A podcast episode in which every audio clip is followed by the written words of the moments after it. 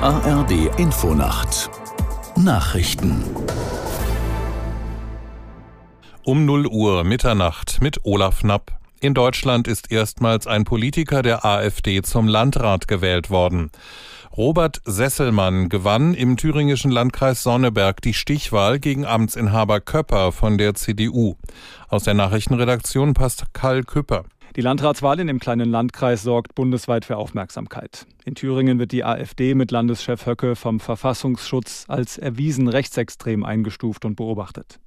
Thüringens Innenminister und SPD-Chef Mayer bezeichnete das Wahlergebnis als Alarmsignal für alle demokratischen Kräfte. Von der AfD-Parteiführung hieß es dagegen, das sei erst der Anfang der Wende zum Guten für Deutschland. Sesselmann muss als Chef der Kreisverwaltung künftig vor allem Beschlüsse des Kreistages, aber auch von Landtag und Bundestag umsetzen. Außerdem geht es um regionale Fragen wie zum Beispiel Kita-Betreuung und Straßensanierung. In Griechenland hat die konservative Partei von Ministerpräsident Mitsotakis die Parlamentswahl gewonnen.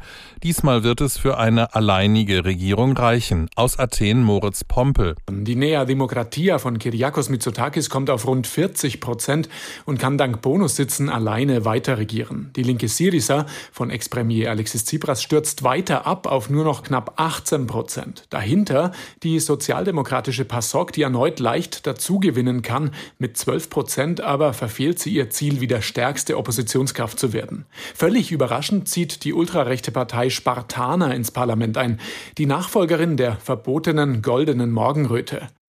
Litauen fordert nach dem Aufstand der russischen Privatarmee Wagner eine weitere Stärkung der NATO-Ostflanke. Litauens Präsident Nauseda sagte, sollte Söldnerchef Prigoschin mit unklaren Absichten im Exil in Belarus landen, müsse die Sicherheit erhöht werden.